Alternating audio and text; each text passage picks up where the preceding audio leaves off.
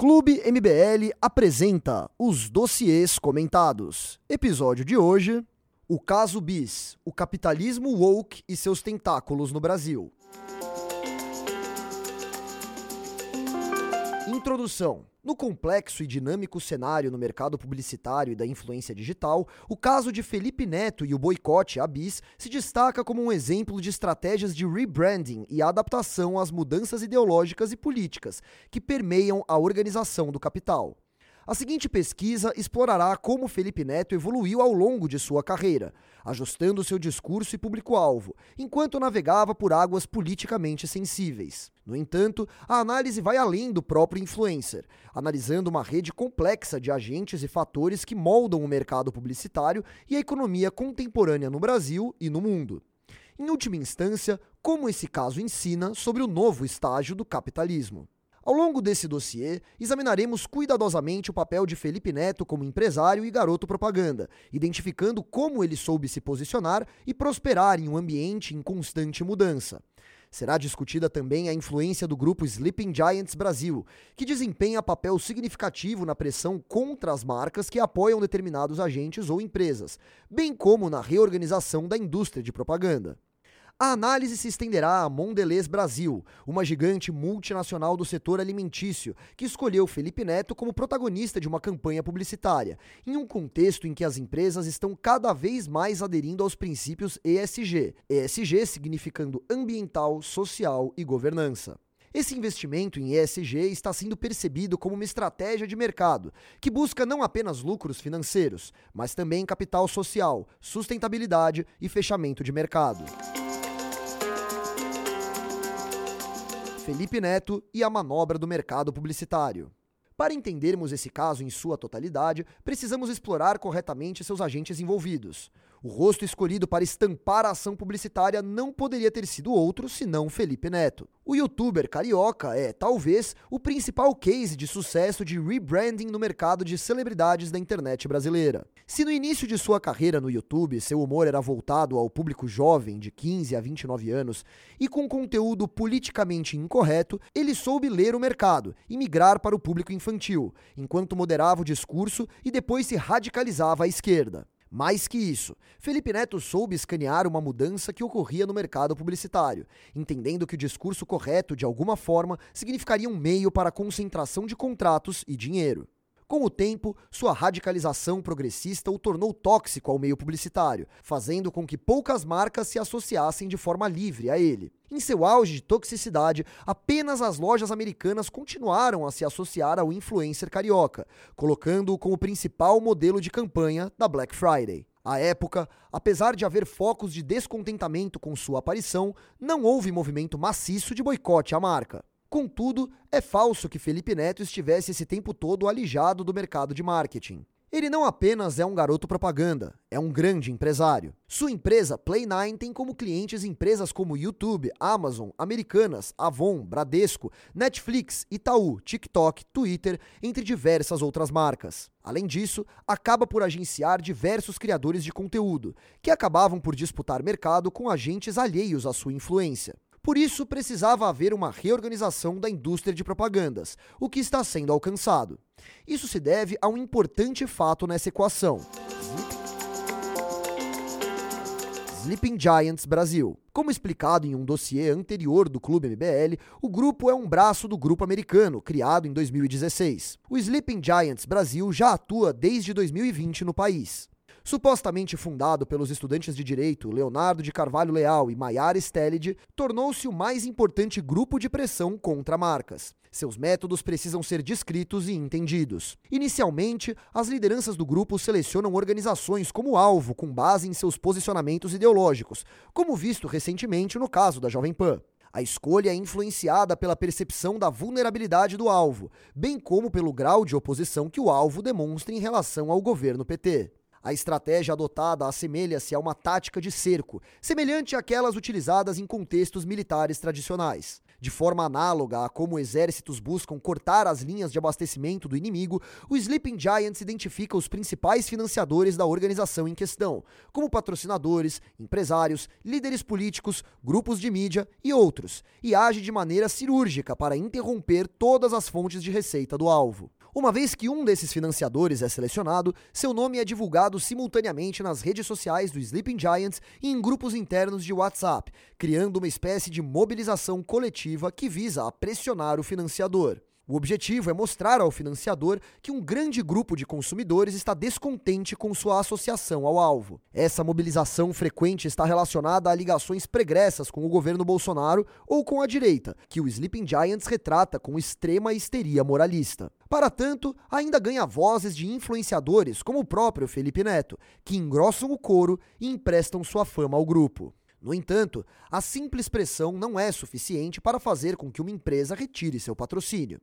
O Sleeping Giants, estrategicamente, não escolhe os patrocinadores aleatoriamente. Curiosamente, as primeiras empresas a sentir a pressão têm suas campanhas de marketing gerenciadas por empresas que estão de alguma forma conectadas ao próprio Sleeping Giants. Essas empresas rapidamente retiram seu financiamento ao alvo, emitindo comunicados públicos que destacam o aparente sucesso da campanha de pressão. Seu uso deve ser entendido como modo de realocação de capital dentro do mercado publicitário. É importante demonstrar de maneira didática, quase que lúdica, Lobby no marketing.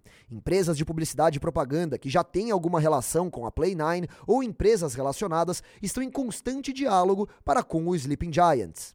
Publicização e ostracização. Ao fim da mobilização, as marcas anunciam o desfinanciamento das empresas ou agentes alvos e colocam-os em uma espécie de lista negra. Dinheiro do marketing para novos players. Artistas ou empresas são agora beneficiadas com o excedente de capital, que acaba por ser redirecionado. A escolha do Felipe Neto é a coroação desse processo. Era o momento em que se achava propício para que sua imagem voltasse a ser atrelada a novas marcas. E não poderia ser outra multinacional que não a Mondelez a bancar esse revival do youtuber.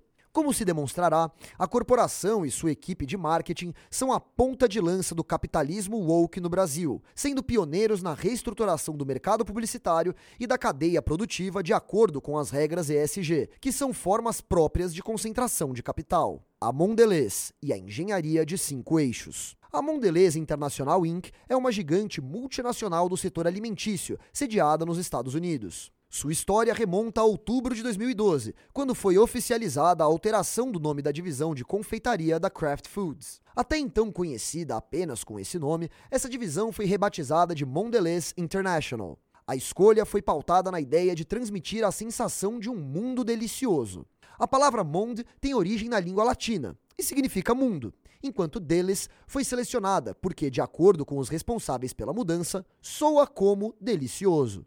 No Brasil, a Mondelez tem entre suas marcas as gomas de mascar Babalu, chicletes, Trident, chocolates como Sonho de Valsa, Lacta, Laca e Diamante Negro, além da peça central desse texto, a Bis. Há ainda uma série de outras marcas, como o suco em pó Tang, Royal, Oreo, House, etc. Como se vê, é uma marca com ampla dominação no mercado brasileiro, com marcas que dominam seu nicho. E isso acaba por ajudar nesse processo de descolamento entre o marketing da empresa e o mercado consumidor. Como já argumentado no ensaio Complexo Industrial Transgênero 2, a ascensão do capitalismo woke, o fato de haver verdadeiros oligopólios possibilita que esses desenvolvam regras e valores a serem replicados por todos dentro daquele mercado, para assim impedir a emergência de novos concorrentes. Além disso, usam-se de certas agendas para promover uma espécie de branqueamento das marcas.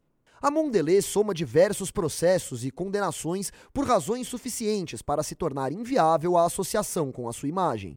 Em 2021, a International Rights Advocates ingressou com ação contra a Mondelez por trabalho escravo na cadeia de produção de cacau, que alimenta sua indústria de chocolates. Nesse caso em específico, o crime era cometido na Costa do Marfim, no continente africano. Porém, o Ministério Público do Trabalho do Brasil já havia notificado a Mondelez pelo mesmo motivo no país, onde a produção de cacau que alimenta sua indústria utiliza trabalho escravo. A Mondelez Brasil, entre 2010 e 2016, também respondeu por uma ação por publicidade abusiva direcionada ao público infantil. Ao fim do processo, foi condenada a pagar indenização de quase meio milhão de reais. Só um adendo aqui que eu acho que vale fazer pessoal que está ouvindo esse, esse dossiê, né? Dá para entender aí a proximidade que a Mondelez vai ter com o Felipe Neto, dado que ele é um, um assíduo praticante aí, né? De publicidade abusiva direcionada ao público infantil, né? Quem não lembra do Felipe Neto e seu irmão Lucas Neto falando para as crianças ligarem, peguem os telefones dos seus pais aí, liguem para você ganhar, acho que um tour na, na Netoland, né? E assim faturaram uma baita grana nas costas de pais que sequer sabiam o que as crianças estavam fazendo com os telefones, né? Mas enfim, vamos, vamos continuar aqui. Sem necessidade de listar um a um os processos, vale citar superficialmente que ainda há ações por danos morais, assédio no trabalho, condições inadequadas de trabalho e por parasitas vivos em seus alimentos. Tudo isso não chegou sequer a arranhar a superfície do império da gigante americana. Sua operação no Brasil, na verdade, conseguiu passar por cima de todos esses dissabores graças a uma boa combinação de marketing woke,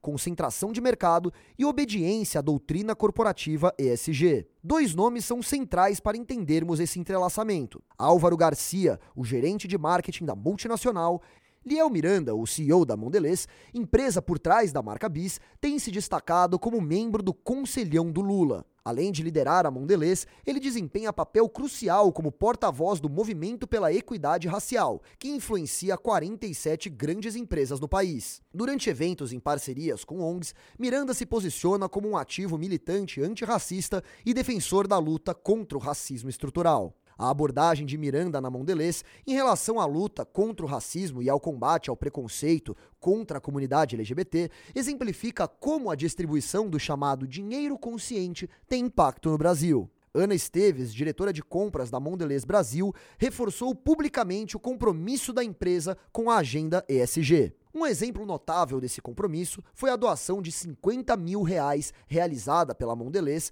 por meio da marca Trident, a ONG Florescer. Essa contribuição tinha como objetivo apoiar a reforma do centro, que oferece assistência a mulheres trans, bem como a criação da primeira unidade de acolhimento para homens trans pela ONG Casa Florescer. A marca de goma de mascar Trident desempenha função fundamental como madrinha desses projetos. Álvaro Garcia, gerente de marketing da Mondelez, emerge como um dos principais defensores da inclusão da comunidade LGBT nas marcas do conglomerado. Sua influência é notória nas campanhas, como a da Trident, que tentou renomear a goma de mascar como Prident, em um gesto de apoio ao orgulho gay. Aí só para contextualizar, talvez quem não entenda o trocadilho aí, né? É, eles estão fazendo um trocadilho com pride, né? Que eles usam muito gay pride, né? Orgulho gay. Então ao invés de trident seria prident. Olha que bonitinho, né? No entanto, seu envolvimento com a agenda woke não é algo recente. Embora tenha ingressado na Mondelez em 2020, Garcia já havia deixado sua marca em empresas anteriores, como o Boticário, conhecida por suas campanhas controversas em favor da comunidade LGBT, e Diageo, empresa reconhecida por seu compromisso com a correção política. A campanha Prident continua sendo relevante em 2023, promovendo parcerias financeiras com organizações não governamentais, como a Casa Chama, que tem o foco especial na população transgênero, atuando de maneira sociopolítica e cultural. O marqueteiro estabelece conexões estratégicas com ONGs e agências de publicidade dedicadas ao público LGBT por onde passa. Como se pode notar, há um padrão na ação de marketing e a reação entre empresa e ONGs. Primeiro, com o CEO da Mondelez sendo porta-voz e parte do conselho deliberativo de uma das maiores associações empresariais do Brasil, o Movimento pela Equidade Racial, que tem entre as empresas associadas várias que são clientes da Play9, da qual tem como dono o youtuber Felipe Neto. Uma nota curiosa é que dos nove componentes do conselho deliberativo dessa organização racialista, apenas dois são negros. Ou seja, ao passo que entre suas diretrizes de ação está incluir equidade racial como parte de seus valores, princípios e estratégia de negócio, sua própria deliberação não atende a esse princípio. Essa relação com ONGs é importantíssima dentro de um tipo específico de organização dos meios de produção e reprodução do capital, o capitalismo woke. Há uma espécie de engenharia operada, que se baseia em cinco eixos: universidades, espaço onde se cria o chamado consenso científico, que pode ser descrito como consenso entre acadêmicos. No ambiente universitário, e cada vez mais isso se repete como um problema global, há uma hegemonia operada por teorias e teóricos progressistas, que acabam por marginalizar pensamentos e pensadores dissidentes. Nesse eixo é onde podemos falar sobre a criação e a morte das ideias.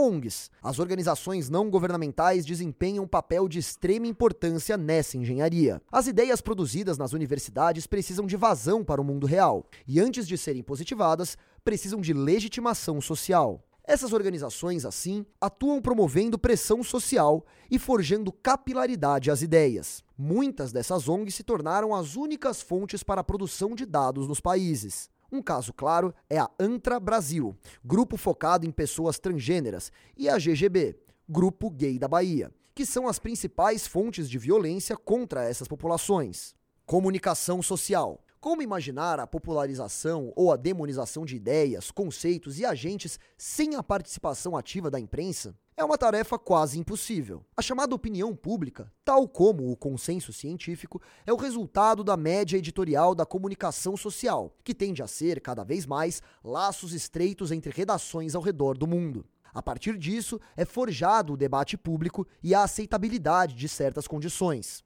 Foi assim que, por exemplo, tornou-se comum aceitar como verdade inquestionável a ideia de que o Brasil é o país em que mais se mata LGBTs no mundo, sem se questionar a natureza dessas mortes, se elas seriam todas por homofobia, e a relação proporcional entre mortes e a população em geral. E a relação proporcional entre mortes da comunidade LGBT e a população em geral. Política. Após os três primeiros eixos cumprirem seu papel, não há como imaginar que isso não acarretaria em mudanças efetivas na dinâmica política dos países. Para isso, diversos políticos, boa parte advinda diretamente das ONGs, se baseiam em estudos produzidos nas universidades, não raramente abastecidos com dados derivados das organizações não governamentais para sua produção legislativa, construindo leis enviesadas por essa estrutura. Organismos internacionais. Bem, e quando a política falha em sua capacidade de positivar a construção dessa engenharia, organismos internacionais como FMI, OMS, União Europeia e Banco Mundial fazem valer por pressão econômica ou estatutos a adesão a certas agendas. Há dois casos recentes que demonstram como isso funciona. Um é o de Uganda, que aprovou uma dura lei de repressão à homossexualidade e demais sexualidades dissidentes ou parafilias. Ainda que se discorde do conteúdo da lei, entende-se que é matéria interna do país. Porém, o Departamento de Estado americano, o FMI e o Banco Mundial se pronunciaram em uníssono, condenando a legislação e ameaçando com sanções, o que fez com que a lei fosse revista e afrouxasse penas. O outro caso tem o Brasil como centro e se refere à possibilidade de o Brasil se negar a cumprir o mandado de prisão internacional expedido contra o presidente da Rússia, Vladimir Putin. Essa possibilidade não assiste ao Brasil em virtude de sua adesão ao Estatuto de Roma, o que faz com que, independentemente das leis nacionais ou da vontade da elite política brasileira naquele momento, as instituições estejam amarradas por uma força estrangeira e estranha. Porém, para além dessas organizações, devemos também ter de forma clara a relação entre multinacionais e a implementação dessas agendas nos países, principalmente os periféricos. Quando se pensou nessa engenharia apresentada, inicialmente ela detinha apenas quatro eixos. O último foi adicionado posteriormente. O último foi adicionado posteriormente durante o decorrer das pesquisas. Como o caso da Mondelez e Felipe Neto deixa as claras, a publicidade é apenas o arranjo público final de uma organicidade anterior, em que se desenvolve uma intricada relação entre players e interessados, que se financiam às pautas que branqueiam seus problemas à medida que se deixam à margem de seus concorrentes. Para entender melhor, precisamos agora enxergar o pano de fundo dessa organicidade. ESG e a reorganização da cadeia produtiva. Como já explicado, para compreendermos a lógica por trás do fluxo de recursos destinados à promoção da cultura woke, é imperativo mergulhar nas intricadas motivações econômicas que impulsionam esse investimento. Por um período considerável, o conceito de homo economicus representou a personificação do ser racional que tomava decisões exclusivamente com base em princípios lógicos que visavam a maximização da segurança e do bem-estar. Embora essa figura tenha sido presença constante nos ensinamentos de economia, não podemos afirmar que tenha se perdido no contexto atual do capitalismo. Pelo contrário, o Homo economicus evoluiu e se adaptou. Essa evolução implica, entre outros aspectos, uma ampliação de noção de racionalidade. Nessa nova formação, a racionalidade abraça aprofundadas considerações sobre questões de gênero, raça, meio ambiente e orientação sexual. Portanto, a busca pela otimização econômica agora inclui uma sedizente sensibilidade e a consciência de dimensões sociais e culturais que foram negligenciadas. Uma forma de mascarar que esse novo estágio do capitalismo significou estagnação nas remunerações é dizer que o novo Homo econômicos está empenhado em adquirir experiências humanas, e não apenas riqueza material. Daí surge uma pergunta: com a diminuição dos salários, surge um desafio. Como manter níveis de lucro para impulsionar o crescimento?